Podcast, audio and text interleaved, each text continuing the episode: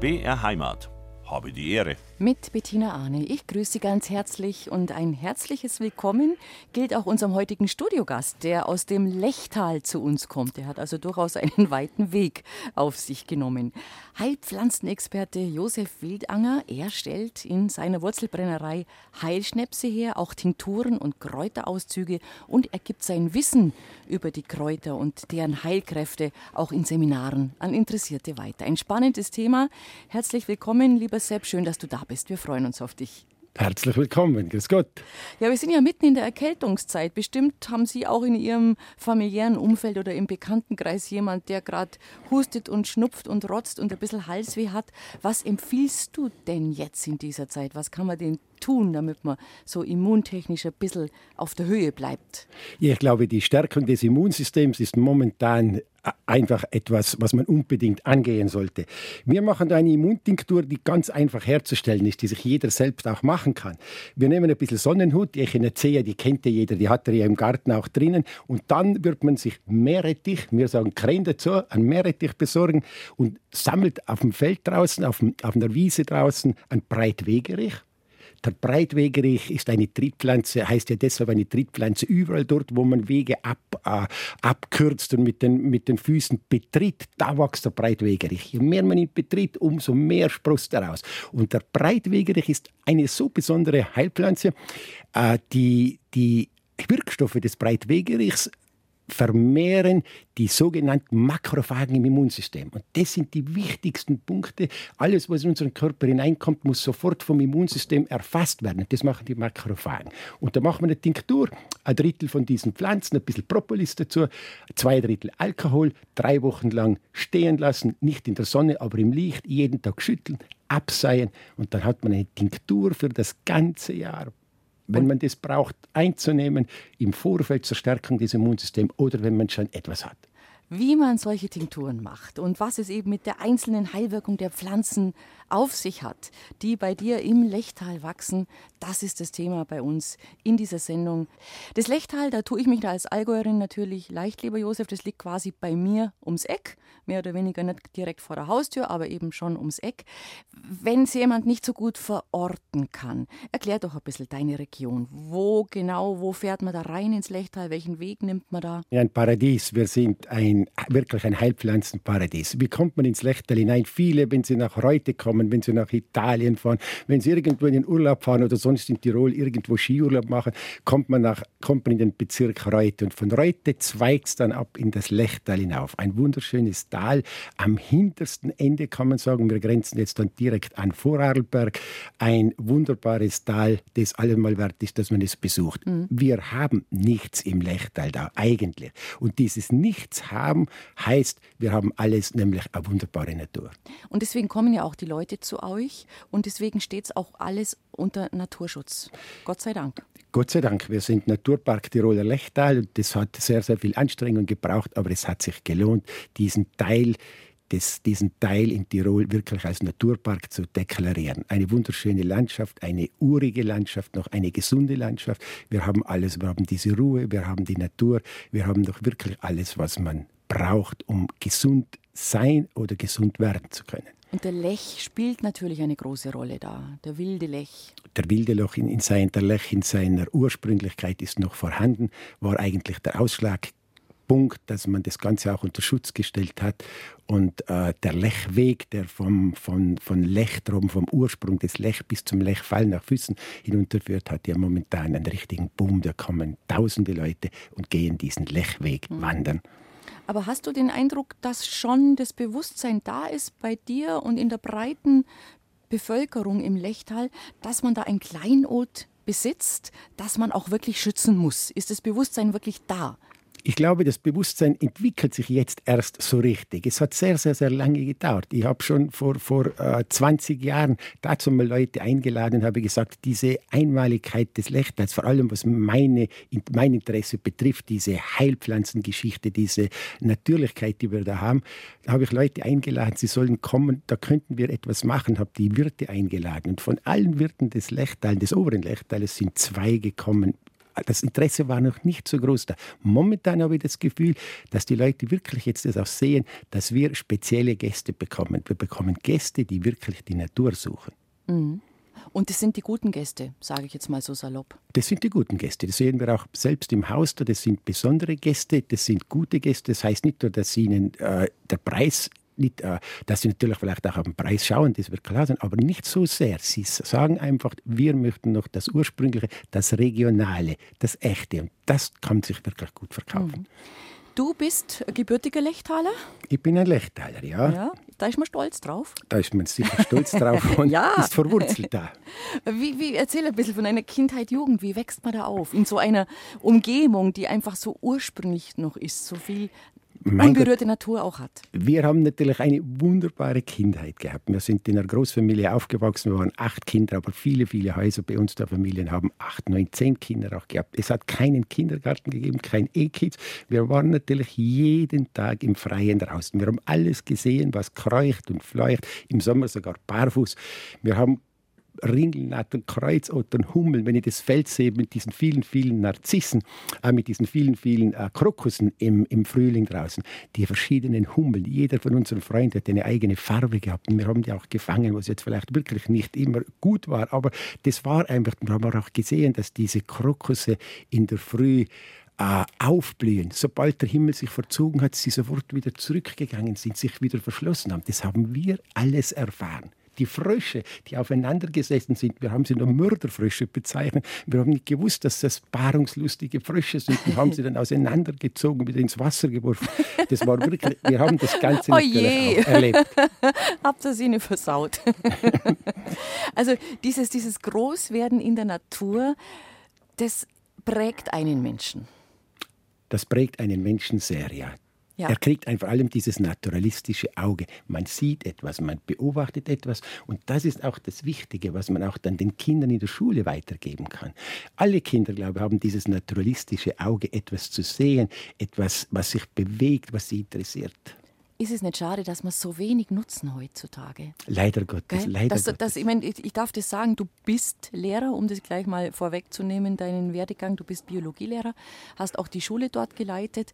Ähm, und ich fand immer, dass man die Kinder zu viel im Klassenzimmer lässt. Klar, man kann nicht dauernd draußen rumrennen, aber ein bisschen mehr vielleicht schon. Viel, viel mehr könnte man tun. Gerade diese Bereiche, auch Biologie, wo man hinausgehen kann, wo man den Kindern etwas zeigen muss. Ich habe kaum eine Stunde gehalten, wo ich nicht irgendetwas mitgenommen habe. Man hat etwas gefunden, ob das ein toter Käfer war oder irgendetwas. Man muss den Kindern etwas zeigen, man muss ihnen Freude machen mit diesen Dingen und dann haben sie Interesse eigentlich ein Leben lang. Dass sie hm. später mal andere Interessen haben, ist klar, aber das bleibt im Inneren drinnen, das habe ich, hab ich gesehen. Aber wie war es vom Arbeitsaufwand her? Musstet ihr nicht helfen? Weißt, Nat mitarbeiten. Irgendwo. Natürlich hat man, natürlich ja. hat man müssen mithelfen, aber ja. da hat man auch diese Dinge gesehen und man hat viele Dinge mitbekommen. Die Eltern haben Pflanzen gekannt, die heißen so, die sind giftig, die sind genießbar, diese Beeren kann man essen. Das war eine Selbstverständlichkeit. Mhm. Und äh, was ich halt immer sehr schön finde, ist auch, wenn man noch die Landwirtschaft so aus aus erster Hand einfach miterlebt hat oder beim Bauern mithelfen durfte, das ist auch was Wertvolles. Dieses Mithelfen beim Bauern, wie es in unserem Fall auch war, das war etwas Wertvolles. Und wenn meine Frau auch sagt, die ist im Bauernhof auch aufgewachsen, die haben einfach mithelfen müssen. Das heißt, man muss auch lernen, etwas auf sich zu nehmen, man muss arbeiten lernen, man muss einfach etwas auf, auf sich nehmen können und man erlebt ungeheuer viel. Mhm. Und man ist natürlich auch gesund. Nicht umsonst sagt man, Kinder, die im Bauernhof aufwachsen, sind einfach immunstärker als andere, die vielleicht sehr steril aufwachsen. Ähm, hat dieses ganze Umfeld und dieses Großwerden, hat es dann auch zu deinen Berufswunsch ein bisschen geführt, weil du hast Biologie dann studiert, also war dir das relativ früh klar, dass du eine Wissenschaft studieren willst, die was im weitesten Sinne eben mit dem Leben, mit der Natur zu tun hat. Ja, das ist schon sehr, sehr früh in mir drinnen gesteckt. Wie schon gesagt, ich hatte ganz gute Biologielehrer. Was ganz wichtig im Leben ist, dass man Lehrer, die einem rechtzeitig irgendwo in eine Bahn auch lenken können. Das finde ich ganz, ganz, ganz wichtig und finde ich gut. Und äh, unsere Kindheit, glaube ich, hat auch dazu geführt, und es steckt irgendwo in den Genen drinnen, dass man einfach sich für Natur interessiert, dass man einfach alles sieht, alles anschaut und kaum irgendwo spazieren gehen kann, ohne nicht hinunterzuschauen, was ist das für eine Blume, wie heißt die, was ist das für eine, die kenne ich noch nicht die möchte wissen, das ist einfach ein Drang, der in einem drinnen steckt. Gibt es den Drang heute noch? Ich glaube schon, dass es ihn gibt, nur müsste er mehr gefördert werden. In den Kindern steckt es, und ich sehe es bei unseren Enkelkindern, wie schnell die 20, 21 Heilpflanzen, sage ich immer 21 wichtigsten Heilpflanzen, wie schnell die die können. Und heute kann man das mit dem Handy aufnehmen, man kann eine Prüfung mit ihnen machen und kann das Ganze filmen. Das schaut so gut aus, wenn die dann die einzelnen Pflanzen benennen können.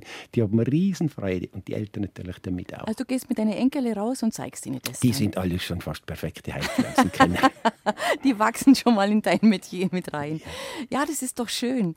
Ähm, das Lechtal nochmal abschließend, war das, das war eigentlich auch, wie, wie das Allgäu ja auch, sehr lange eher eine arme Region, gell? Sehr, sehr arme Region. Wenn ich so denke, von was die Lechtaler leben mussten früher, diese, diese, diese Felder, die sie hatten, das sind ja nur ein paar wenige, wenige Hektar ebener Boden bei uns im Lechter. Alles andere ist auf den Bergwiesen droben. Sehr, sehr hoch gelegen, wo die Leute ein bisschen aufgehen, heuen, das Heu wieder herunterziehen. Also das war eine Leistung und das war eine Arbeit, das kann man sich heute gar nicht mehr vorstellen. Mhm. Aber es hat eben auch dazu geführt, dass etwas bewahrt worden ist, was in anderen Regionen, die etwas üppiger ausgestattet waren oder wo, wo auch der Tourismus früher begonnen hat, natürlich ähm, vielleicht nicht mehr so da war oder dann schneller verloren gegangen ist, schneller in Gefahr gekommen ist. Gott sei Dank, Gott sei Dank hat das uns bewahrt und weil wir eben sehr, sehr, sehr arm waren oder unsere Vorfahren sehr, sehr, sehr arm waren und diese Möglichkeiten, Gott sei Dank, dazu mal zurück betrachtet nicht hatten.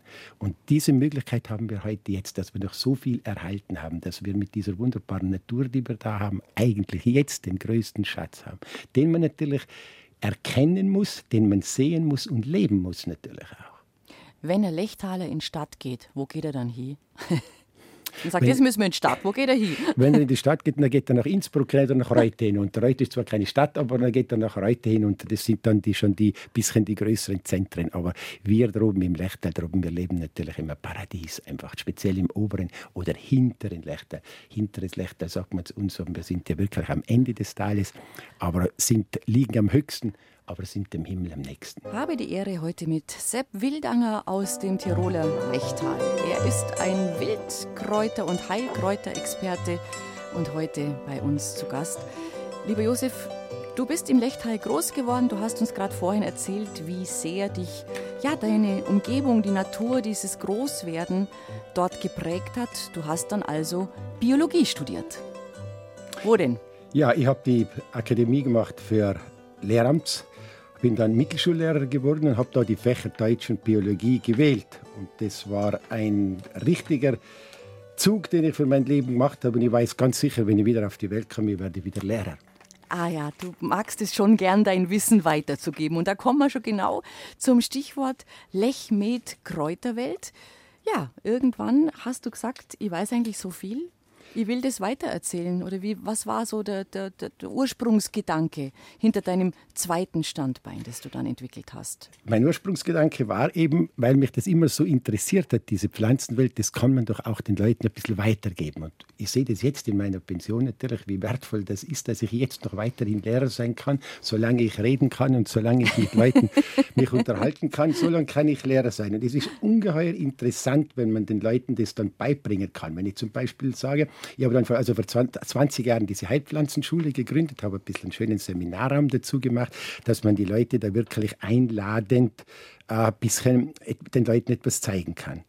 Und ich sehe immer wieder, wenn ich mit ihnen dann die Pflanzen mitbringe und ihnen das zeige und erkläre, wie interessiert eigentlich die Leute sind und wie oft unwissend sie sind, dass für sie alles gleich ausschaut, alle, alle, diese, alle diese Blütler auf dem Feld, das schaut für sie fast alles gleich aus. Und dann plötzlich, wenn man sie ein bisschen näher hinführt und auch mit den Augen, sehen sie diese wunderbare Welt. Und das macht mir ungeheuer Freude, den Leuten das beizubringen, weil ich einfach glaube, wenn jemand selbst dann diese Pflanzen auch kennt und daraus etwas machen kann, das ist ungeheuer heilsam. Dieses selber tun auch. Nicht nur etwas kaufen mhm. und sich etwas besorgen, sondern selber damit etwas anfangen können. Und das zeigst du da auch? Das zeige ich den Leuten. Da gibt es nie ein Seminar, wo nicht die Leute, zum Beispiel beim 21er Seminar, da lernen diese Leute die 21 wichtigsten Heilpflanzen einfach kennen. Die kennen sie einfach, die machen danach auch eine Prüfung. Und ob diese Prüfung die Leute auch bestehen, das hängt auch immer vom Lehrer ab. Das hängt auch natürlich von mir auch ab. Das ist ja klar. Je besser man ihnen das zeigen kann und vermitteln kann, umso besser kennen sie das. Das ist nicht eine Prüfung, da jemand jetzt durchfallen kann, aber die Leute haben das auch gerne, dass sie jetzt die Gewissheit haben, jetzt kenne ich 21 Heilpflanzen. Und wenn sie davon nur die Hälfte dann letztendlich sich merken, aber hinausgehen und dann etwas sammeln, sich eine Salbe machen, eine Tinktur machen, dann haben sie etwas davon. Das schützt sie, wenn man selbst etwas gemacht hat. Und es macht einen ja auch stolz. Das macht einem stolz. Wenn man selber was herstellt. Und das ist eigentlich in die Apotheke das. geht. Das auch ist das. das. Mhm. Und das macht mir so Freude. Aber woher hast du dein profundes, dein wirklich profundes Wissen über Heilpflanzen, Kräuter, welche Wirkungen die haben? Ist es im Laufe der Zeit gewachsen? Hast du viel dazu gelesen? Hast du dich mit äh, anderen unterhalten, die vielleicht Kräuterfrauen gab es ja auch immer in unserer ländlichen mhm. Umgebung, die einfach Wissen hatten, dass man die dann ausgefragt hat, du, schau mal, erklär mal das, wie funktioniert das, was, was ist das Besondere dran? Wie bist du an dein Wissen denn gekommen? Wichtig im Leben ist immer, dass einem etwas interessiert. Sobald man ein Interesse an etwas hat, dann beginnt das Ganze zu wachsen und so, man forscht und man sucht und man fragt und man liest. Das Ganze geht dann wie, wie äh, das beginnt eben in der Kindheit, das beginnt, das beginnt dann mit der Schule, dass man einen Anstoß dazu hat, was einem plötzlich interessiert oder was einem von Herzen aus interessiert. Und dann hat man natürlich als Biologielehrer interessiert einem die Natur, das ist als angehender Biologielehrer interessiert einem natürlich die, die ganze Sache. Und dann, und dann äh, kommt man irgendwann in eine Phase hinein, habe gesagt, ich möchte noch tiefer rein, habe die Phytotherapie-Ausbildung gemacht, um noch tiefer in die Heilpflanzenkunde hineinzukommen. Und das war dann letztendlich auch der ausschlaggebende Punkt, dass ich Heilpflanzenschule gegründet habe, weil ich sage, jetzt habe ich äh, ein ziemlich großes Wissen über diese Heilpflanzen, möchte aber gleichzeitig sagen, man hat nie ausgelernt. Jeden, jedes Mal, wenn wir irgendwo hingehen, wenn wir mit dem Auto fahren, irgendwo sieht man plötzlich etwas, was war das? Das ist ein Drang, der wahrscheinlich ein ganzes Leben lang bleibt. Und das ist etwas Erfüllendes. Und eben den hast du, glaube ich, wirklich diesen Drang zu unterrichten. Du hast es nicht nur in der Schule gemacht, sondern dann eben auch im privaten Bereich Wissen weitergeben. Das ist dir wichtig. Das ist mir ungemein ja. wichtig. Und das freut mich auch, wenn die Leute dann, wenn ich sehe, wie sie begeistert zuhören und dann hinausgehen und sagen, jetzt habe ich etwas für mein Leben, etwas mitgenommen, dann bin ich sehr, sehr glücklich. Und äh, was für, du machst verschiedene Seminare. Erzähl mal ein bisschen, was ist da so alles im Angebot? Also das Beginnende ist immer, dass man den Leuten einmal beibringt, wie die Heilpflanzen ausschauen. Ich muss zuerst einmal Heilpflanzen kennen, bevor ich, mit ihnen, bevor ich mit ihnen etwas machen muss. Und Hast du die frisch getrocknet, je immer. nachdem, je nach Jahreszeit? Ich biete das immer in Jahreszeiten an, wo ja. sie immer frisch mitgebracht werden können. Ich gehe mit den Leuten natürlich auch hinaus, aber intensiver ist natürlich dann auch, wenn ich sie alle mitgebracht habe. Ich bin oft schon um fünf Uhr, um halb fünf Uhr in der Früh dann im Weg an diesem Tag und weil ich genau weiß, wo sind diese Pflanzen. Wir machen einen großen Heilpflanzengarten und dann kann ich diese Pflanzen alle mitnehmen, frisch und jeder kann sie in die Hand nehmen, er kann riechen, er kann sie betasten, er, er weiß dann, aha, so schaut das Johanniskraut aus. Und wenn ich das Johanniskraut einmal in den Händen gehabt habe und, und diesen roten Farbstoff Hyperizin, Hyperforin, wenn ich das Ganze das weiß, das ist da drinnen und ich habe ganz rote Finger, wenn ich drauf drücke und so schauen die Blätter aus, dann merke ich mir das ein Leben lang.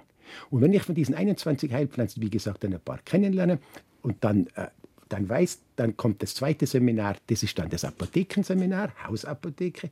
Da machen die Leute dann aus diesen Pflanzen, machen sie dann Tinkturen, Salben, Gemopräparate. Da nehmen sie ganze Schachteln. kurz erklären bitte, was ist ein Gemopräparat? Also die Gemopräparate sind, wir beginnen ja im Jänner schon mit der Heilpflanzenkunde und holen da die Knospen. Die Knospen werden jetzt im Herbst fix und fertig auf den Bäumen gebildet und überwintern dann im Jänner bereits kurz nach Weihnachten. Ziehe so ich mit früh. meinem Rucksack aus. So ja. früh ziehe ich mit meinem Rucksack aus und dann holen wir Knospen von verschiedenen Bäumen. Und diese Knospen, zum Beispiel so Apfelblütenknospe, Himbeerknospe, ähm, Johannisbeerknospe, alle diese, diese Knospen haben ja eine ganz gute Schutzschicht damit keine Bakterien, keine Pilze hineinkommen. Und in den Knospen selbst, und das ist das Interessante, ich habe mich vor zehn Jahren da ganz intensiv damit beschäftigt, sind ja die ganzen Embryonalanlagen der Pflanze drinnen. Ungeheuer viele Auxine, Wuchsstoffe und Stoffe drinnen, die einfach für das Leben, für die Entwicklung des Lebens notwendig und wertvoll sind. Und das machen wir uns zunutze. Diese Knospen werden dann mazeriert und kommen in ein Sprühfläschchen hinein und werden dann dreimal am Tag, so drei, vier Hübe unter die Zunge gesprüht. Und da haben wir ungeheuer gute Erfolge, wo Leute zum Beispiel vom von der Legführenknospe, dass da Leute bei Arthrose ganz gute Erfolge haben. Sie sagen, ich habe Hüftarthrose und mir hat das einfach wahnsinnig gut getan, die, gut getan diese Chemopräparate. Das ist, beginnt im Jänner, mhm. Februar. Wir kommen wieder zurück. Also du, du zeigst es, also genau, du bringst es mit. Jawohl, das war der Ausgangspunkt eben für die genau. Tinkturen, die Chemopräparate. Mhm. Mhm. Dann machen wir die Chemopräparate und dann, kommen, äh, dann kommt das, äh, eben das Seminar, wo wir diese äh, Tinkturen auch herstellen, also Chemopräparate, Tinkturen und äh, wie man Heilschnäpse macht. Das ist dann das zweite Seminar. Und das dritte Seminar ist dann ein reines Heilsalbenseminar. Mhm. Es lass mich eine Vermutung aussprechen. Vielleicht täusche ich mich ja, aber ich vermute mal, es sind hauptsächlich die Frauen, die zu dir kommen.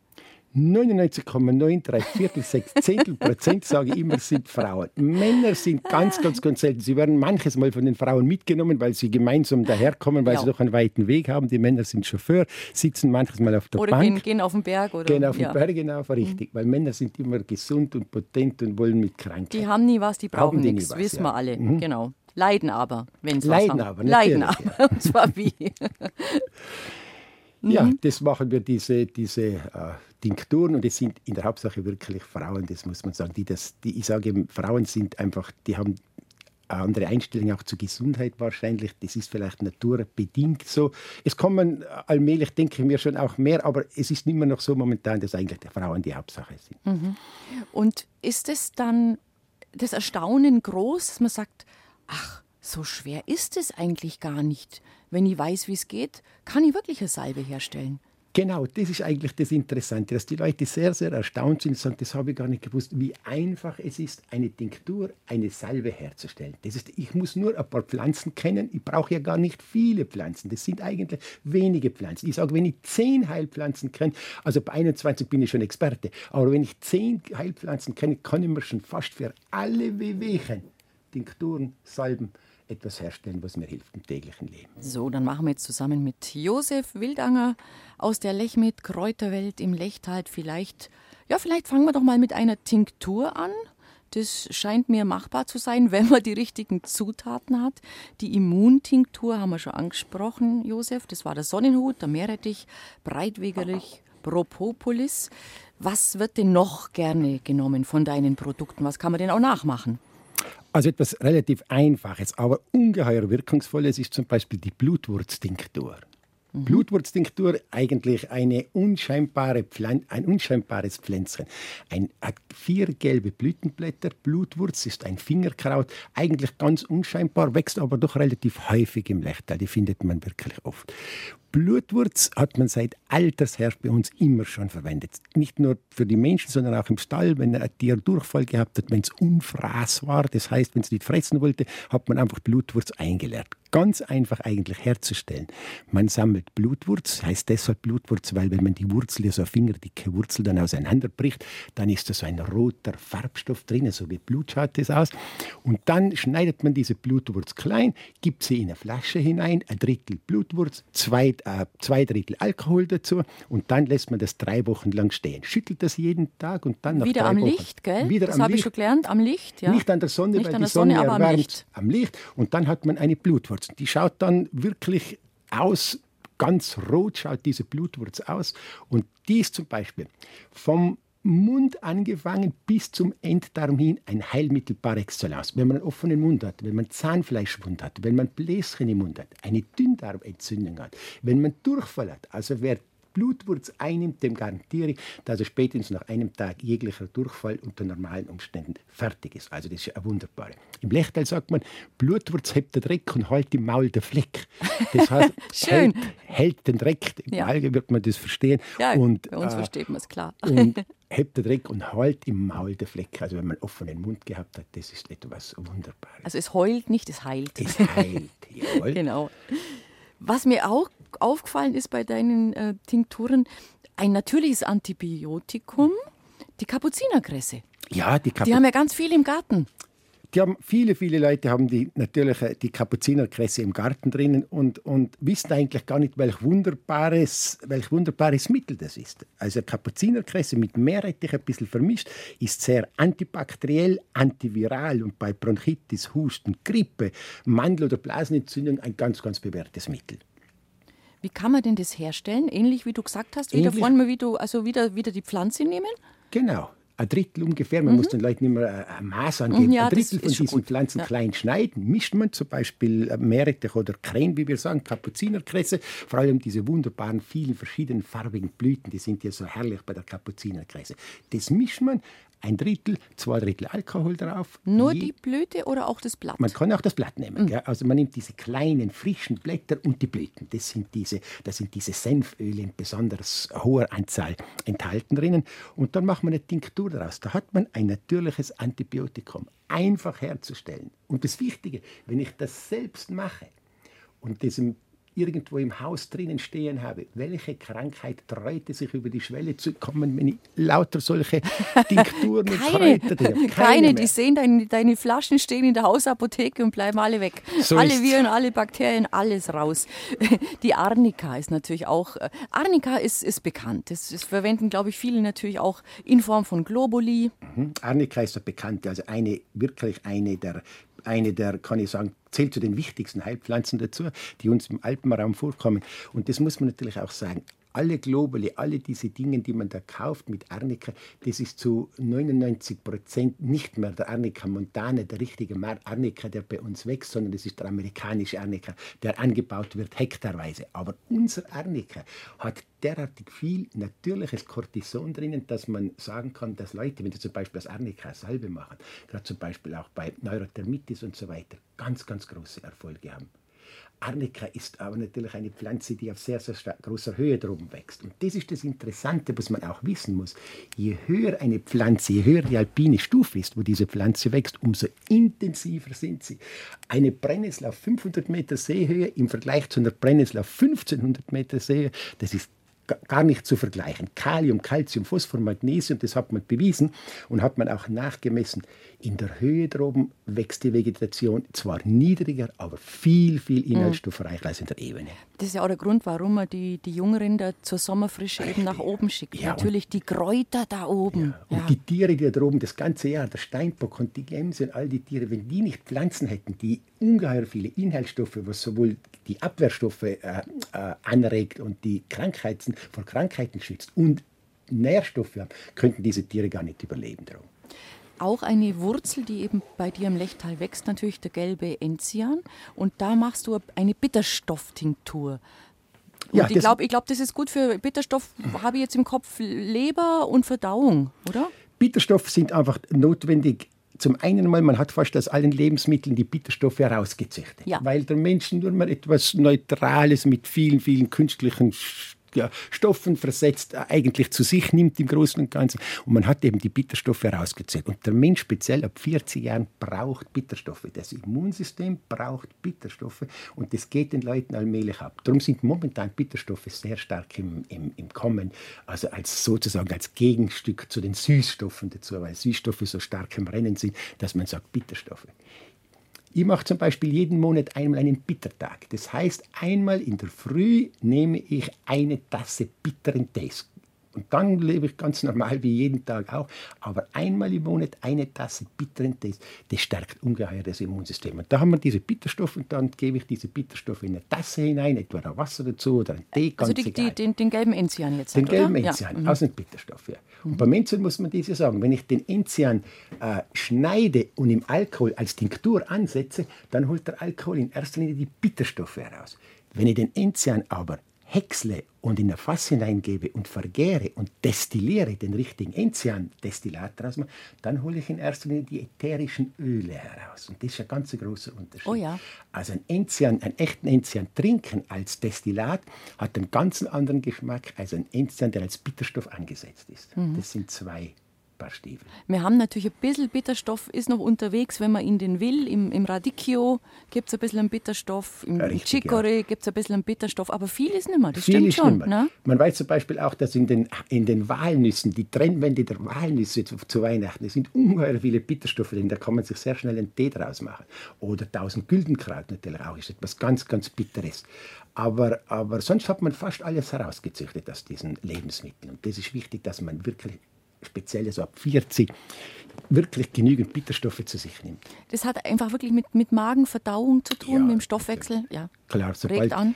Regt an. Sobald Bitterstoffe auf die Zunge kommen, wird sofort Bauchspeicheldrüse, Leber, Galle sofort informiert und die beginnen wirklich zu arbeiten. Bitter, äh, was muss einfach, das Bitterstoffe sind einfach für die Verdauung von, vom, kann man sagen, von der Zunge weg bis zur Lebergalle hin ein ganz wesentlicher Stoff. Dann eine Sache, die ich auch sehr spannend finde, eine Frauentinktur. Machst du auch? Was ja. tust du denn da Frauentinkturen sind einfach äh, ganz speziell äh, Frauen, die Wechselbeschwerden haben. Das, mhm. Da kommen sie dann zu uns und sagen, Mai, hast du nichts mehr? Ich habe solche Wechselbeschwerden in den Wechseljahren, wo es vor allem auch um diese Hitzewallungen geht auch und diese, diese äh, Frauentinktur mit Salbei, Goldrute, Frauenmantel und Schafgarbe, das sind einfach die, die wichtigsten Heilpflanzen der Frauen.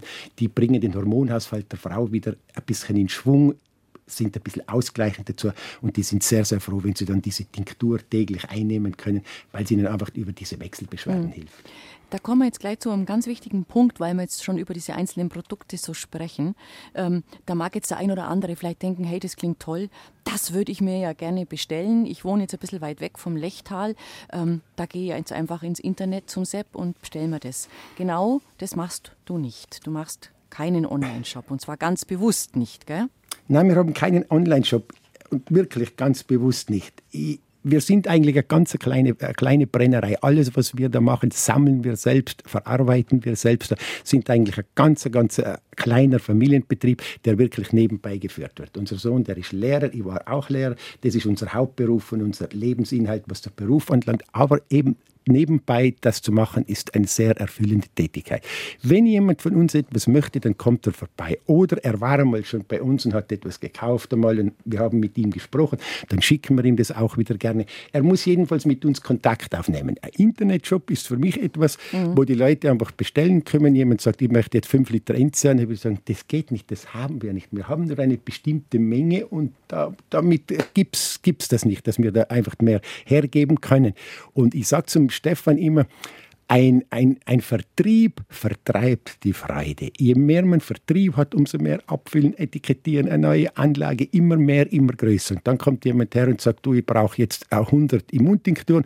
Dann sage ich, das habe ich nicht. Und der würde den Preis vielleicht auch noch machen und sagen, ich kaufe 200 und das kosten sie nur mal die Hälfte. Mhm. Nein, das ist nicht unsere Philosophie. Unsere Philosophie ist, wir machen das, wir machen das gerne. Und wenn jemand das möchte, dann ruft er an, dann kommt er und wir sprechen mit ihm und dann passt es. Der persönliche Kontakt. Das, das ist eben das, was dir ganz wichtig ist, dass du die Leute wirklich beraten kannst, wenn jemand kommt und sagt, da und da und was, was kannst du mir denn da anbieten, dass du mit denen sprechen kannst. Das, das möchte ich auch, das ja. möchte ich den Leuten auch sagen. Oder es gibt zum Beispiel auch Leute, die sagen, wir verkaufen ja keine Salben zum Beispiel, das ist ja viel zu kompliziert. Ja. Salben herzustellen ist einfach, aber die ganzen Bestimmungen, was da alles passieren könnte mit der, ja, das tun wir nicht. Das ist werden und so. Richtig. Mhm. Da sagen mhm. wir, wenn du ein großes Problem hast, komm du zu uns, ich mache mit dir eine Salbe, aber du machst sie selber. Ich sage dir, das, so macht man jetzt diese Salbe. Und jetzt tust du das hineingeben und gibst diesen Zusatz, diesen, diesen äh, Wirkstoff da hinein. Und dann macht sich der selbst eine Salbe und ist ungeheuer glücklich, wenn er nach Hause geht. Er hat sie selbst gemacht. Das stärkt das geistige Immunsystem, auch dieses Selbstmachen. Und er hat etwas Wirkungsvolles. Da sind wir jetzt beim Stichwort. Da wollen wir noch kurz drauf eingehen, bitte. Das geistige Immunsystem. Das klingt sehr schön. Und ähm, auch dazu hast du, wenn man das so sagen darf, eine gewisse Ausbildung gemacht. Erzähl doch ein bisschen. Es war für mich von Anfang an klar, wenn man sich mit Heilpflanzen beschäftigt, es kann nicht nur sein, dass ich ein paar Kräuter sammle und die dann trockne und verrühre und, und, und eine Salbe draus mache, eine Tinktur draus mache.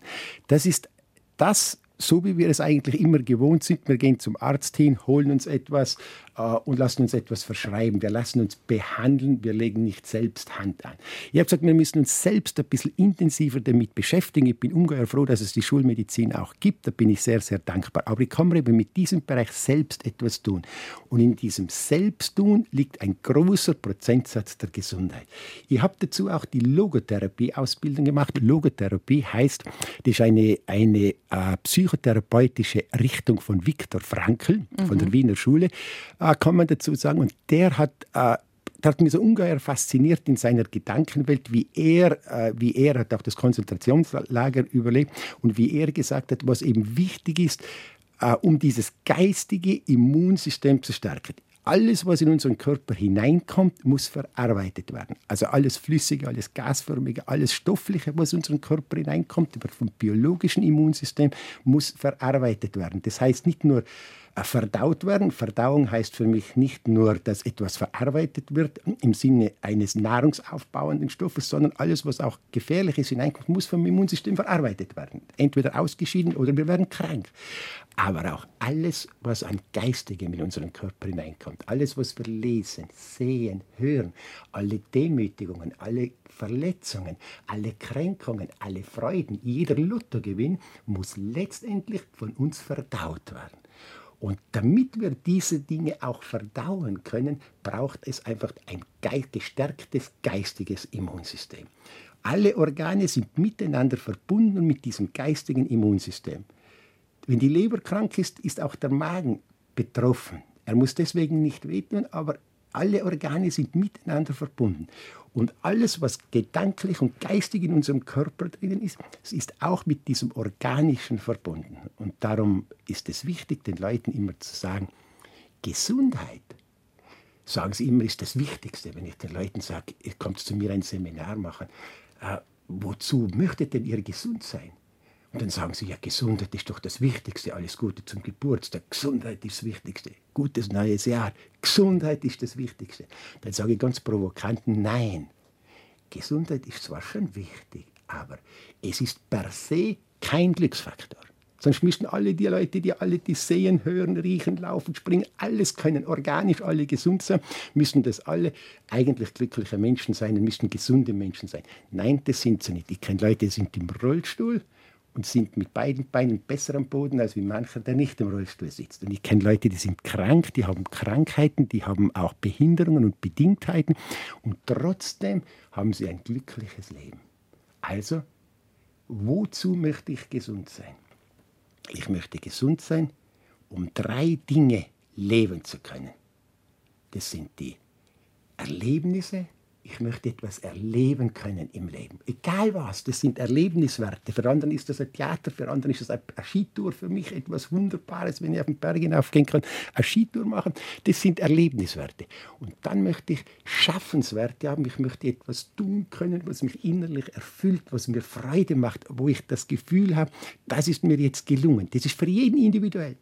Und als drittes möchte ich noch das Gefühl der Dankbarkeit haben, dass ich sage, dass ich all das sehe, was ich habe. Mit diesen drei Dingen kann ich alle Bedingtheiten des Lebens, die zwangsläufig auf uns zukommen. Jeder hat einen Rucksack und jeder hat den Rucksack zu tragen. Wenn er heute nicht spürt, spürt er morgen. Ja. Und wenn ich eben diese drei Dinge habe, wenn ich Beziehung habe, wenn ich Kreativität habe, wenn ich ein Dankbarkeitsgefühl habe, dann kann ich auch Dinge, Bedingtheiten auf mich nehmen. Also du schaust den Menschen ganzheitlich an? Ganz, ganz, ganzheitlich. Ganz wichtig. Und dann eben äh, entsprechend Naturapotheke dazu. Da kann man viel erreichen. Das ist deine Philosophie und deine Überzeugung. Das ist meine Philosophie und meine Überzeugung. Mit diesen Dingen, dass ich auf der einen Seite mein geistiges Immunsystem stärke und auf der anderen Seite durch das Herstellen von Salben und von Tinkturen kann ich mein biologisches Immunsystem stärken, kann mir gewisse Krankheiten lindern, kann mir gewisse Krankheiten heilen. Aber mit, mit diesen beiden Rettungsankern komme ich durchs Leben. Und es geht letztlich darum, auch manches Mal Krankheit erträglich zu machen. Alles ist nicht heilbar. aber man kann es erträglich machen. Und wenn ich etwas ertrage, will ich es nicht abwerfen. Dann kann ich leben damit. Mhm. Was kommen da für Reaktionen, wenn du eben in deinen Seminaren mit den Leuten so über dieses Thema sprichst? Sie sind eigentlich überrascht. Sie sind am Anfang natürlich immer eingestellt. Jetzt lernen sie nur alle Pflanzen kennen und lernen nur, wie man Tinkturen, Salben, Präparate macht. Aber dass mir das ein wesentliches Anliegen ist, diese zweite Schiene auch ganz deutlich den Menschen darzubringen, da sind sie überrascht. Aber sehr, sehr, sehr dankbar. Und ich kriege viele Zuschriften dann auch sagen, es hat sie auch, sie haben nicht nur etwas mitgenommen, weil sie selbst etwas gemacht haben, sondern sie haben etwas mitgenommen in ihrer Denkweise, in ihrer Überlegung. Und das ist das Wichtige und das ist das Schöne.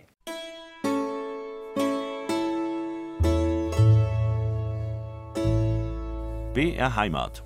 Habe die Ehre. Mit Bettina Arne, ich grüße ganz herzlich. Unser Gast kommt heute aus dem Tiroler Lechtal, Josef Wildanger, der ehemalige Biologielehrer, jetzt ist er in Ruhestand, ist ein absoluter Kräuterexperte. Er kennt die Kräuter, die bei ihm im Lechtal wachsen, die Heilkräuter natürlich. Er weiß um ihre Wirkung und vor allen Dingen weiß er, was man daraus machen kann.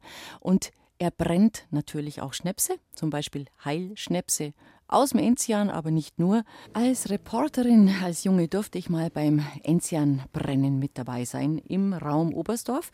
Und das weiß ich noch wie heute. Da hat der Brenner zu mir gesagt, also wenn einer zu ihm kommt, der einen Schnaps kaufen will, dann sagt er, wozu willst du den? Er sagt, naja, der mag halt gerne einen Schnaps, er trinkt halt gerne mal ein Glas. Dann sagt er, du, wenn du was zum Saufen willst, dann gehst du woanders hin, gell? dann kaufst du dir einen Fusel, weil mein Schnaps das ist nichts zum Saufen, das ist ja Medizin. Und das würde der Sepp Wildanger, glaube ich, genauso unterschreiben, stimmt's?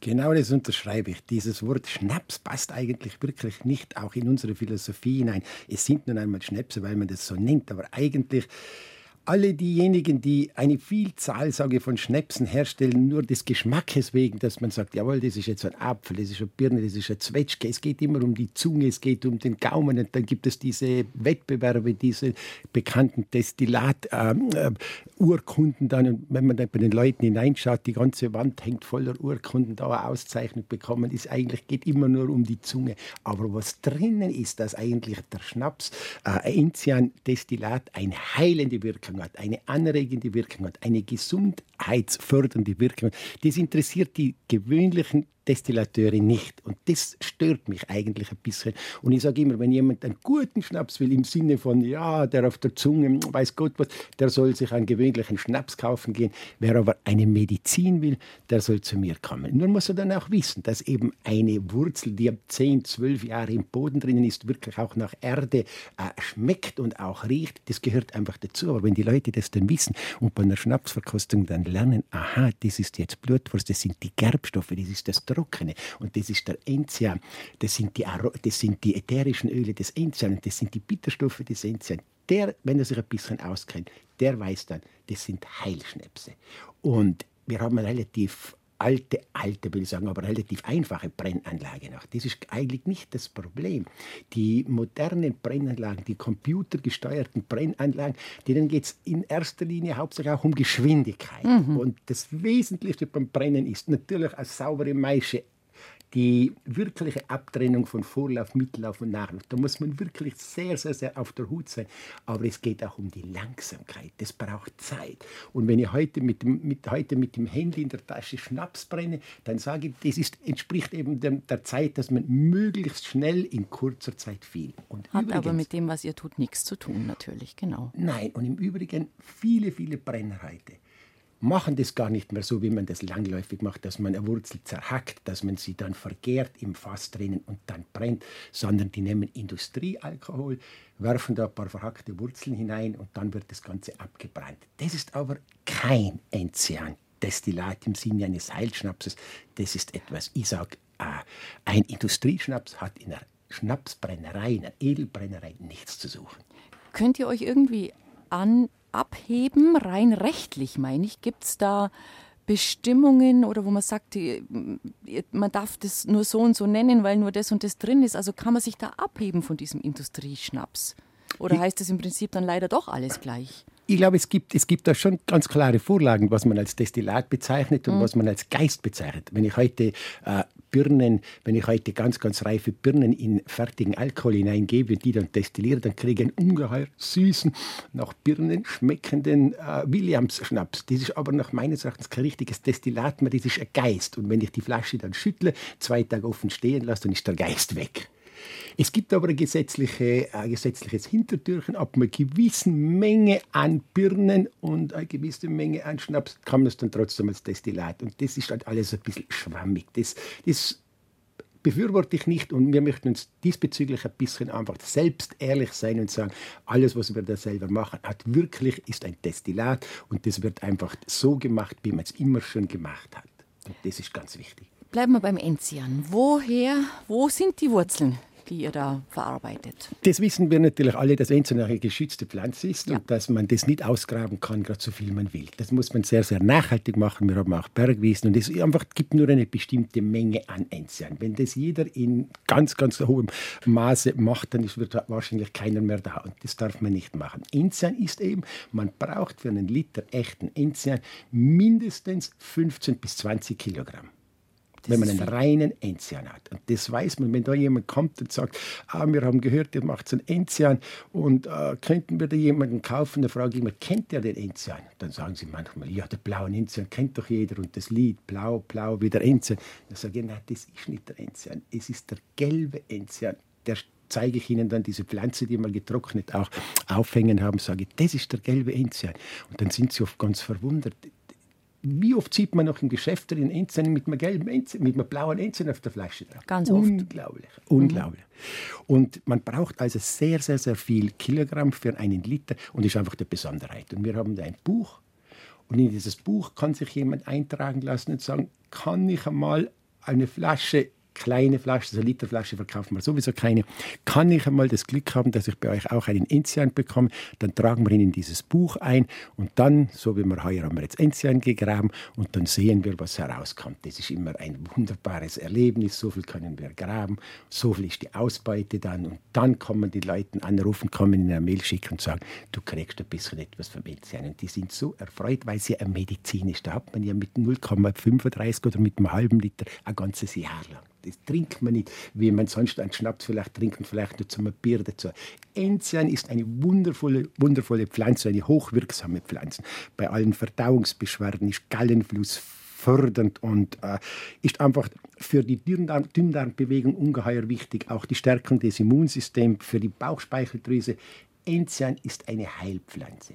Und übrigens, Enzian hat immer schon, früher schon, früher hat immer den Preis mit Butter Honig und Enzian hat man zu allen schlechten Zeiten, so hat mein Vater gesagt, immer fast alles kaufen können oder tauschen können. Ja. Tauschen können. Die haben den Preis gehalten. Die haben den Preis gehalten, hat man gesagt, ein Enzian. Sogar die Apotheken haben gesagt, ich gebe dir gerne ein Mittel. Wenn du Enzian gibst, dann kannst du dieses Mittel, dieses Mittel bekommen. Das hat den Preis gehalten mit Enzian, Butter und Honig. Und wie nimmt man dann ein, deinen Heilschnaps Enzian? Wie empfiehlst du das? Das Enzian wird wirklich nur in kleinen Mengen ja. eingenommen, dass man wirklich Schlücken, kleine Schlücke nimmt, dass man auch, man, man, muss aber nicht krank sein, man muss nicht irgendetwas haben, man kann es auch wirklich vorbeugen und vor allem auch ein bisschen, äh, da muss man ein bisschen Stimmung auch dazu haben. Jetzt trinkt man mal ein Gläschen Enzian, das tut so ungeheuer gut, das spürt man von, von, von, von wirklich bis in die Seele hinein. Das ist einfach eine Heilpflanze, eine unglaublich wirksame Heilpflanze. Habt ihr denn heuer die Wurzeln schon gegraben? Ja. Wir haben die Wurzeln schon gegraben, die sind schon in den Fässern drinnen, die brodeln drinnen. Das ist immer so ein Erlebnis. Man muss es zuerst einmal graben und dann ist eine, eine, eine, sehr, äh, eine sehr anstrengende, mühevolle Arbeit, aber eine ungeheure Schöne in der Natur draußen etwas zu machen. Das mache ich meistens mit der Frau, machen wir das gemeinsam. Das verbindet uns so, das, das, äh, das hat etwas ganz, ganz Verbindendes, dieses gemeinsame Arbeiten und dann zu Hause wird dann äh, alles gewaschen und wird geputzt, gewaschen und dann in die Fässer hineingegeben. Und dann muss, die, muss man die Zeit noch warten, bis das Ganze dann gebrannt wird. Und das ist auch jedes Jahr ein bisschen anders. Das, die, die Pflanzen wachsen nicht alle auf dem gleichen Platz, das ist immer etwas anderes. Es muss aber immer ganz sauber gebrannt werden. Mhm. Vorlauf, Mittellauf, Nachlauf. Und nur der Mittellauf wird verwendet und wird dann mit, mit kristallklarem Wasser auf Trinkstärke eingestellt. das, das Brennen kommt aber erst. Das wird meistens so Dezember, habe ich im das Kopf. Das wird gell? Anfangs Dezember, so ja. im November, Dezember. Mhm. Und weil du ja gesagt hast selber, es steht unter Naturschutz die Pflanze, man darf natürlich nicht Raubbau mhm. betreiben, das tust du ja nicht. Mhm. Aber hat man da trotzdem dann eine Lizenz? Also, also wenn da jetzt ein Naturschützer käme oder ein, ein Naturpark Ranger, wie es es bei uns im Allgäu gibt, also Leute, die einfach danach gucken, mhm. die, die, kennen dich vermutlich, aber man, man schaut danach, oder? Im Lechtel natürlich, im Lechtel hat man immer schon gegraben, all die Jahrhunderte. Das war immer, aber das hat man eigentlich immer schonend gemacht und immer ja. nachhaltend gemacht. Also da habe ich überhaupt kein Bedenken, dass der Enzian ausstirbt, da braucht man keine. Also wenn sich alle keine, einig sind, wie sie da vorgehen, dann passt ja. Keine Sorge haben. Mhm. Über den Enzian haben wir uns gerade unterhalten, aber lieber Sepp, es gibt ja auch noch ein paar andere andere Wurzeln, aus denen ihr Heilschnäpse macht, als da wären? Ja, wir haben noch eine ganze eine Reihe ganz besonderer Pflanzen oder vor allem Wurzeln, aus denen wir Schnäpse machen. Zwar den Meisterwurz zum Beispiel. Mhm. Meisterwurz, ich kenne kaum eine Heilpflanze, die mehr Anwendung bei verschiedenen Krankheiten hat als Meisterwurz. Daher der Name Meisterwurz. Meisterwurz ja. Der Meister war früher mehr als heute der Master. Meister war einfach derjenige, der sein Fach beherrscht hat und der einfach, was jetzt Meisterwurz anlangt, die Gesundheit auf jeden Fall wiedergebracht hat. Meisterwurz ist ungeheuer krampflösend und äh, wirkt sich ganz beruhigend auf, das Verdauungs-, auf den Verdauungstrakt aus. Wir verwenden Meisterwurz zum Beispiel auch bei Erkältung und Fieber. Wenn wir leicht Grippe haben, dann machen wir unseren Meisterwurztee, geben ein bisschen Meisterwurz hinein. Das ist so lösend, das ist so ein bisschen befreiend, ein bisschen äh, fiebersenkend. Das hat einfach diese heilende Wirkung. Wenn jemand eine Fieberblase bekommt und er merkt, dass es juckt, sofort Meisterwurz drauf geben. Das bricht zwar noch ein bisschen aus, aber schurft sofort ab, weil Meisterwurz ungeheuer antiviral ist. Daher äh, wird es auch äh, bei verschiedenen vir viralen Krankungen äh, verwendet. Bei Rheuma wird es gut verwendet, bei äh, Wunden, die heilen sollen, aus Salben. Ungeheuer eine heil heilende Pflanze. Blutwurz natürlich, gehört Blutwurz auch zum Repertoire besprochen. Ja, mhm. Blutwurz ist eigentlich dann eine Tinktur, oder? Die aus, ah, äh, da macht er keinen Schnaps halt draus. Mhm. Da machen wir schon einen mhm. Schnaps draus, ist mhm. aber eine Tinktur, die auch eingenommen wird. Mhm. Dann mach, äh, sammeln wir den Allermannsharnisch. Das ist eine ganz besondere Pflanze auch. Der Allermann, Allermannsharnisch, hat früher schon in, in, in uralter Zeit fast als Zauberpflanze. Der Allermann ist eigentlich der wilde Knoblauch, der auf 2400, von 1900 bis 2400 Meter Seehöhe droben wächst. Und diese Hülle des Knoblauchs, äh, dieses wilden Knoblauchs hat so ein netzartiges Gewebe, das ausschaut wie ein Harnisch bei der Ritterrüstung. Daher der Name Allermanns Harnisch. Und das war eine Zauberpflanze, die man den Leuten auch in den Krieg, den Soldaten mitgegeben hat, um sie zu beschützen vor, vor, vor Verletzungen und, eine, wirklich eine Zauberpflanze. Allermannsharnisch, weil es eine knoblauchartige Pflanze ist, hat natürlich eine, hat eine äh, heilende Wirkung bei Bluthochdruck, bei Arteriosklerose, bei Ausschlag und Pickel wird er auch verwendet. Und was die Volksmedizin sagt, der auch der Name Allermann, er ist eine, eine ein Potenzmittel. Afro, ein Potenzmittel. Jawohl. Und äh, eine wirklich Allermannskraft. Allermannskraft. und daher der Name Allermann. Und was gibt es für die Frauen? Und für die Frauen zum Beispiel der Alpenmutterwurz. Der Alpenmutterwurz Matauner, sagen wir eigentlich im Dialekt dazu, ist ein sehr aromatisches Destillat, das Appetit fördert. Das sollte man heute fast nicht mehr sagen. Alles, was Appetit fördert, mhm. das sagt man, mein Gott, da hast du mhm. nichts gegen den Appetit. Und das eigentlich, das äh, was eigentlich nicht zu verstehen ist. Appetit heißt normalerweise, ein gesunder Appetit heißt, dass man wirklich gesund ist. Das braucht man dazu.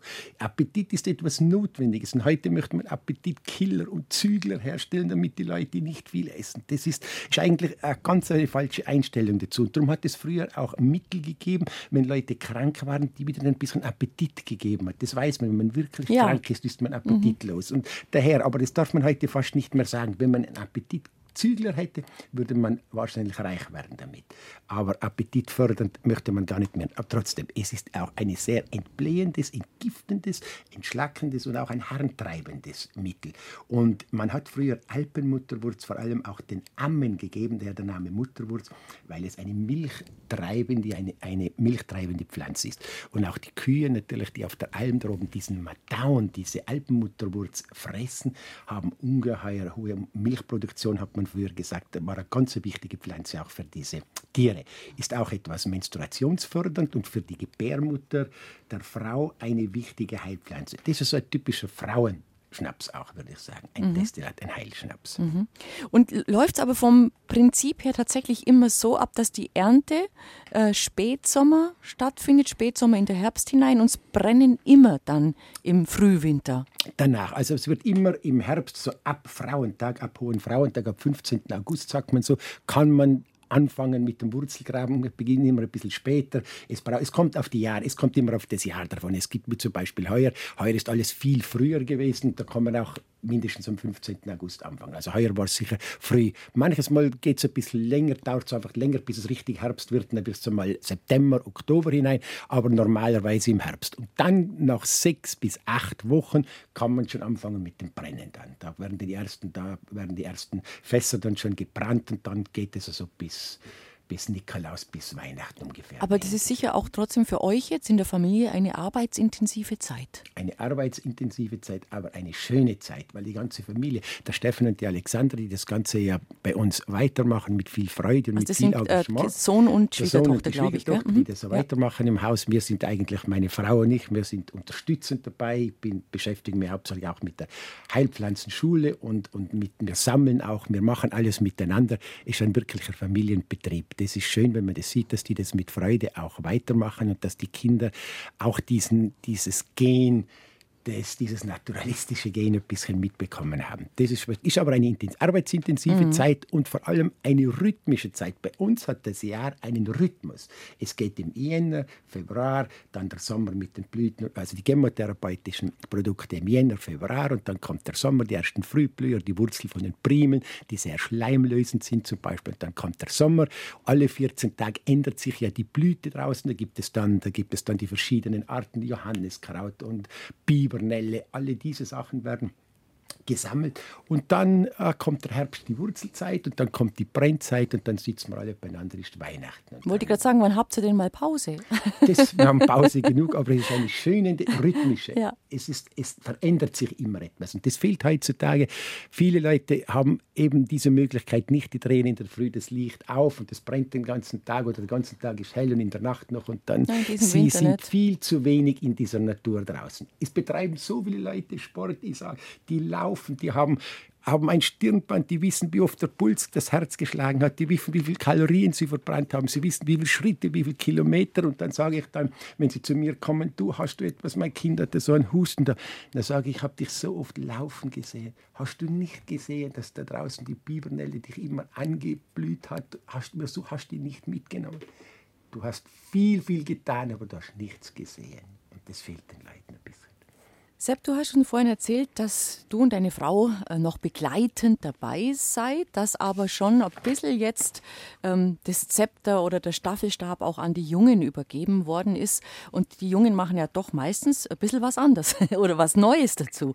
Was hat denn dein Sohn jetzt zum Beispiel neu an neuen Ideen eingebracht oder gemacht? Ja, das ist immer interessant und das ist auch richtig so. Man muss einfach an einem gewissen Punkt muss man einfach äh, freudig betrachten und sehen, dass die Jungen das auch interessiert. Und man muss sie selber auch machen, schalten und walten lassen. Und wenn man auch manches Mal nicht mit allem immer sofort einverstanden ist. Aber man muss einfach, man muss sie wirklich machen lassen. Mir gefällt das ungeheuer gut. Er hat jetzt zum Beispiel gemeinsam mit seiner Frau haben sie ein Enzianfeld angelegt. Ein Enzianfeld? Enzianfeld. Das mhm. ist natürlich dieses Enzianwurzelgraben, das ist immer, wie wir vorhin auch besprochen ist haben, mühsam. das ist ja mühsam ja, und vor allem, es ist natürlich begrenzt und es soll auch begrenzt so bleiben. Aber es wäre natürlich interessant, jetzt hat man ein Enzianfeld, 20.000 Enzianpflanzen im Feld draußen, gemeinsam gemeinsames Projekt mit einer Biologin aus München mhm. und einem der, Bezirk, äh, der Landeslandwirtschaftskammer hat man äh, ein Projekt angelegt, diesen Enzian zu kultivieren. Samen aus unserer Heimat hat man jetzt im Feld draußen, hat man den Boden zuerst untersucht, eignet sich ganz hervorragend. Das ist genau dieser Boden, den die Enzianpflanze braucht. Und jetzt haben wir 20.000 Enzianpflanzen angesetzt. Das ist jetzt ganz neu, oder? Das ist jetzt ganz mhm. neu. Das ist jetzt zwei mhm. Jahre. Jetzt sind sie jetzt draußen. Das Schwierige beim Enzian ist, obwohl er eine Hochgebirgspflanze bei Sturm und Wetter, Wind und allem draußen überlebt, aber als junges Pflänzchen ist er ungeheuer empfindlich, dieser Enzian. Und er verträgt die Konkurrenz, also dieses ganze Umkräuter verträgt er eigentlich nicht gut. Und darum wächst er eigentlich dort, wo viel Alpvieh ist, dass die, die Kühe grasen ja um den Enzian her. Die sind sozusagen die Gärtner da, die Jäten da, weil er, er spittert Enzian, den fressen die Kühe nicht. Darum wächst er da eigentlich am besten. In freien Wiesen mhm. herum ist es schwierig, weil die Konkurrenz.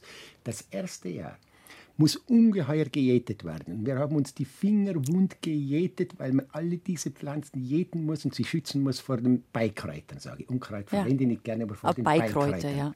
Und ab dem zweiten Jahr kann man sagen, wenn er mal wirklich angewurzelt ist und gut ausgesprost hat, dann hat er gewonnen. Und jetzt momentan sind wir so jetzt im dritten Jahr drin. Jetzt braucht man das jeden jetzt nicht mehr. Jetzt wächst er, jetzt blüht er sogar schon. Aber es braucht doch noch ungefähr, also insgesamt sechs bis sieben Jahre, bis man ihn ernten kann. Das ist eine lange, lange Zeit. Lange Zeit, ja. Aber eben, da muss man warten können. Das ist mit allen diesen Dingen. Man könnte auch den Enzian bestellen, den kann man von Frankreich kaufen. Da kommt der LKW und wirft ein paar Säcke vors Haus hin. Aber das ist nicht, das ist, der wächst Ja, aber der hat ja ganz, wollte ich sagen, der hat ganz anderen Boden, andere Höhe. Ja. Und das ist ja. kein, und vor allem das ist dann Vertrieb. Das ist dann mhm. Sackereien hinaus, mhm. Flasche mhm. hinaus.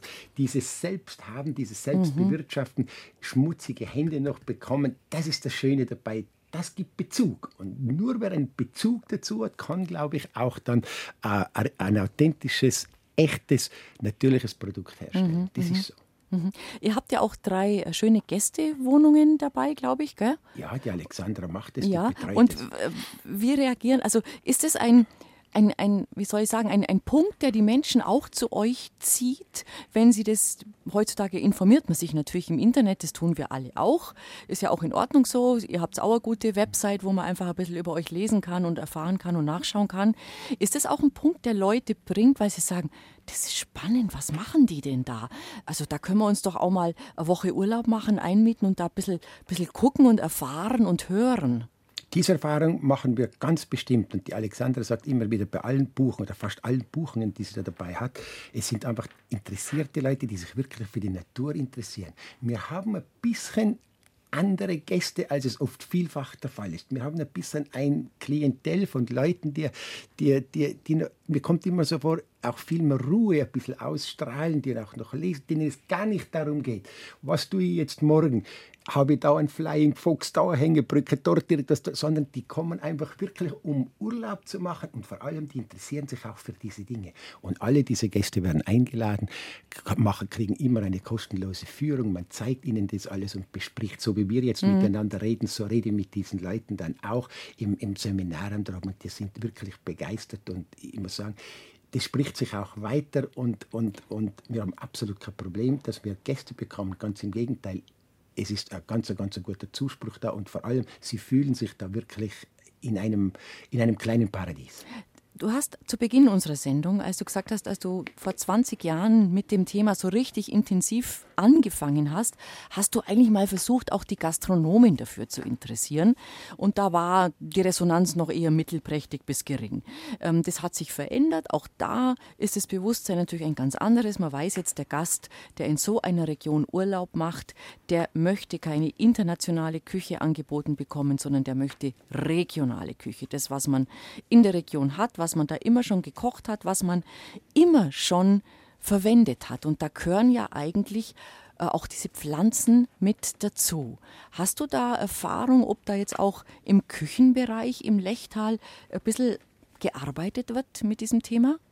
Ja, das habe ich. Ich habe jetzt gerade speziell auch bei uns in Steg, da habe ich gesehen, gibt es auch Hotellerie, die wirklich auch damit angefangen haben und sagen, die haben diese Kräuter, diesen Begriff Kräuterwirtshaus und Kräuter ähm, auf ihren Karten droben. Das haben sie auch erkannt. Es hat lange, lange gedauert, aber sie haben es erkannt, dass das ein Punkt ist, der unbedingt gefördert werden muss bei uns da. Und natürlich die Leute, die dann kommen und sehen, ich kriege jetzt äh, zum Beispiel, wie ich immer wieder sage, wir haben noch die einzige Sennerei im ganzen Lechtal in Steg, da die einzige Sennerei. Überall sonst hat man es mit Genossenschaften nach Innsbruck hinein die Milch transportiert bis nach Reiter Innsbruck hinein. Wir haben in Steg eine Sennerei. So viele Almen um diese Sennerei her, die im Sommer zum Beispiel eine Milch liefern, die es sonst ja gar nirgends mehr gibt. Und der macht eine Butter und aus der Butter kann man einen Alpenblüten Kräuterbutter machen. Etwas Besseres, mhm. Köstliches kann man sich nicht vorstellen. Viele steigen langsam jetzt damit auf. Es gibt immer noch Einzelne, die nichts gegen Bayern, die eine bayerische Butter um 50 Cent billiger kaufen. Wenn ich Gast bin, die ist sicher eine gute Butter, aber wenn ich Gast in Steg im Lechtal bin, dann möchte ich eine Butter von Steg haben. Das wäre mein Wunsch, das wäre mein Wunsch, dass ich sagen kann, da bin ich zu Hause und wir haben dieses Produkt einfach da. Und das braucht noch ein bisschen Arbeit oder ein bisschen äh, Verständnis, aber ich glaube, wir sind auf dem richtigen Weg. Wir brauchen kein Flying Fox noch und dies noch und jenes und das noch dazu. Das sind alles Urlaubsgäste, die nicht wissen, wie sie jeden Tag verbringen sollen. Was tun wir heute? Was tun wir morgen? Was tun wir übermorgen? Und dieses unersättliche Mehr zieht ein Publikum an, das nie zufrieden ist. Und das ist auch dieses Typische mit diesen Wellness. Es kommen interessanterweise auch Wellness-Hotels kommen zu mir und machen einen Kurs, weil sie das auch interessiert und weil sie glauben, sie brauchen etwas Authentisches auch für ihre Gäste. Mhm. Und der Besitzer von so einem Wellnesshotel, von einem bekannten und großen, hat gesagt, er kann es nicht mehr hören. Ein Frühstücksbuffet, einen Tisch, ich weiß nicht wie viel Meter lang, und dann kommt jemand und sagt, aber das war heute nicht drauf und das war. Diese Unzufriedenheit, diese, diese, dieser Chat-Tourismus von einem Wellnesshotel in das andere hinein, sich glauben, sich streichen lassen zu können mit Massagen und dann zu glauben, sie haben jetzt wieder Gesundheit an Körper, Geist und Seele, das stimmt alles nicht dieses wenige, dieses Zufriedene, dieses Bescheidene, das wir eigentlich da haben, diese Natur, und da hinauszugehen und zu sehen und zu riechen und zu hören, das macht die Menschen entspannt und gesund. Und sie sollten eigentlich wiederkommen, weil sie sagen, da hat es mir so gut getan. Weil es nichts gibt, wie du mal gesagt wir hast. Haben nichts. Wir haben nichts, deswegen haben wir alles eine, ein, ein schöner, schöner Werbespruch, den, ähm, du hast gesagt, ich glaube, die Osttiroler haben die sich Osttiroler, das mal ja. zunutze gemacht. gesagt, kommt zu uns, wir haben nichts. Wir haben nichts. Und es mhm. war eine Empörung und die Leute haben gesagt, mhm. ja, wie mhm. könnt ihr sagen, wir haben nichts, wir haben doch, wir haben doch, wir brauchen doch ein Schwimmbad, wir brauchen einen Lift und brauchen das. Nein, sie haben wirklich nichts. Und wenn man nach Innervillgeraten hineinfährt, schöne alte Häuser, Traumküche, bodenständig, Naturpur. Das sind Plätze, wo die Leute immer wieder kommen. Es kommen zwar nur bestimmte Leute, aber gute Leute. Und mhm. Das ist eigentlich das mhm. Wesentliche. Mhm. Da sind wir jetzt schon in, in, ein ganz anderes Thema. Natürlich gerade bewegen wir uns da, aber es ist auch ein wichtiges Thema, auch ein Thema, das wir hier in unseren Gesprächssendungen bei BR Heimat immer wieder mal thematisieren. Die Frage, wohin geht es mit dem Tourismus? Wohin geht es mit dem Tourismus in den Alpen? Was ist noch richtig? Wo muss man sich beschränken? Südtirol hat ja jetzt auch einen Bettenstopp verkündet. Muss man sich auch mal vorstellen. Also da, glaube ich, braucht es viel und da, bis jemand wirklich sagt, es reicht jetzt, wir müssen es von oben jetzt ein bisschen deckeln, weil sonst machen wir unsere Heimat kaputt. Kommen wir zu deinen Heilkräutern nochmal zurück.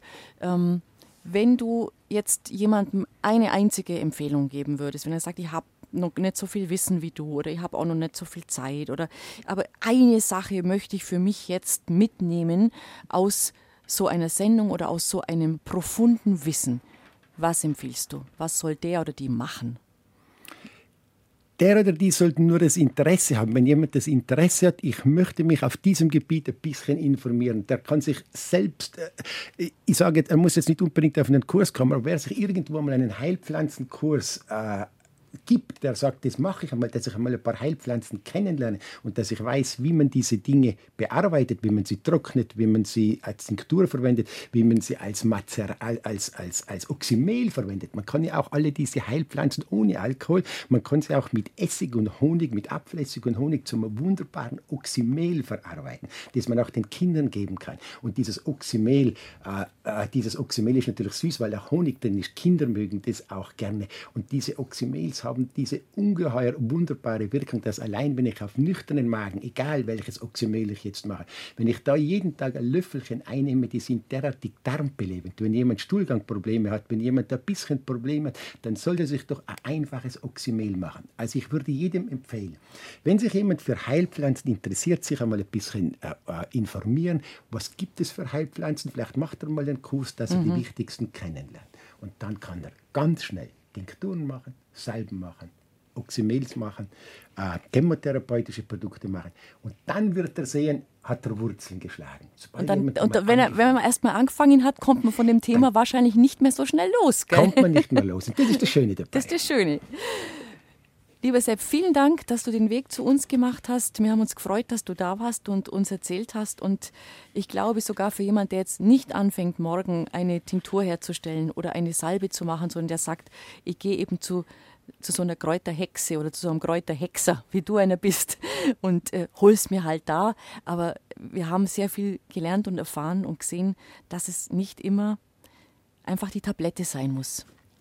Wir wollen den Apotheken nichts wegreden, aber die Mutter Natur hat viel für uns bereitet und wir müssen uns einfach wieder drauf besinnen, dass vielleicht nicht gegen alles, aber gegen sehr viel ein Kraut gewachsen ist. Auf das müssen wir uns ein bisschen besinnen. Und wir müssen uns auch im Klaren sein, Gesundheit und Krankheit gehören zusammen. Diese Polarität des Lebens, die ist einfach gegeben. Groß, klein, arm, reich, dick, dünn, gesund, krank. Das ist eine gottgegebene Polarität. Wer die Krankheit nicht annimmt, hat die Gesundheit nicht verdient. Das müssen wir uns ganz klar sein. Wir können uns aber sehr viel selbst auch helfen, wenn wir uns selbst ein bisschen Hand anlegen, wenn wir etwas tun. Und dieses im Tun liegt die erste Heilung eigentlich. Das ist diese Seite, wie ich gesagt habe, diese Seite diese, äh, dieses geistigen Immunsystems. Selbst aktiv etwas tun und nicht vergessen diese drei Dinge was kann ich erleben? Frage ich mich jeden Tag einmal, welche Erlebnisse habe ich? Was tue ich eigentlich auch in meiner Freizeit? Womit beschäftige ich mich? Erfüllt mich etwas? Bin ich dankbar? Kann ich, diese, kann ich auch sehen, was ich habe trotz allem? Und dann noch ein paar Heilpflanzen sammeln, ein paar Kräuter aufhängen, der Duft, der Anblick der Tinkturen, der Salben da haben. Das ist etwas, was uns gesund hält, aber auch Krankheit ertragen lässt. Ein schönes Schlusswort. Danke schön fürs Dasein. Schön war's mit dir.